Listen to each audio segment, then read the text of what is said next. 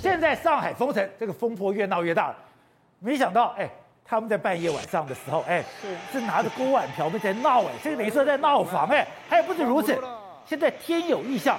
现在居然有狂风暴雨，是现在整个上海可以说是忍无可忍，真的感觉上无需再忍了，所以他们只好趁着晚上半夜的时候开始全部敲锣打鼓，好大，对，把自己的愤恨在这个半夜里面给宣泄出来，因为真的受不了，他们到目前为止有的已经关了一个多月了，一个多月完全足不出户，在这种情况之下，大家只能在半夜里面透过喊叫声来宣泄自己的情绪。那你刚特别提到的一个，现在上海真的有。乱象，什么样乱象呢？现在在二十五号的时候，天突然是狂风暴雨，是上海暴风雨，而且他们说那个阵那个那个阵风大概有九到十一级，真的是很夸张的一个。然后所有的上海人看到都心里想说。怎么会突然出现这种状况？难道是连老天爷都看到我们，都觉得我们真的非常可怜吗？那狂风暴雨之后，竟然还有冰雹，然后呢？你知道隔离的这些民众也在这个时间点趁机大叫，整个就也是希望这个把自己的愤恨给叫出来，因为在这时候暴风雨吼叫，对，因为这个时候吼叫才不会被官员听到，才不会为自己找上麻烦。所以现在只有听得到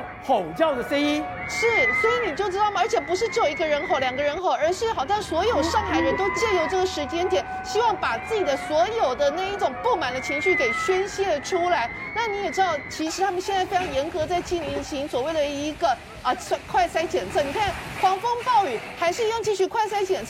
所以这个拍照人就说：“天呐，人不如狗！什么时候狗在下雨天都还知道会躲起来，就我们人竟然还要在这边做一些核酸检测，到底是为了什么？这有用吗？”再来，还有人是怎么样呢？他们竟然有人在洗澡。洗洗洗洗，他们在方舱医院洗澡，洗洗洗洗，你看这什么？他的整个方舱医院这个很简陋的洗澡的地方竟然被吹散了，他怕自己曝光，整个人就趴在那边。你有没有看到其他人什么反应？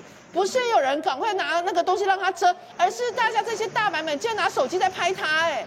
所以后来人就讲说，你们这些人还有没有良心啊？是这个所有的一个场景都出现一种让你没有办法想象，这竟然是上海，这竟然是他们认为是整个中国经济火车头的一个上海。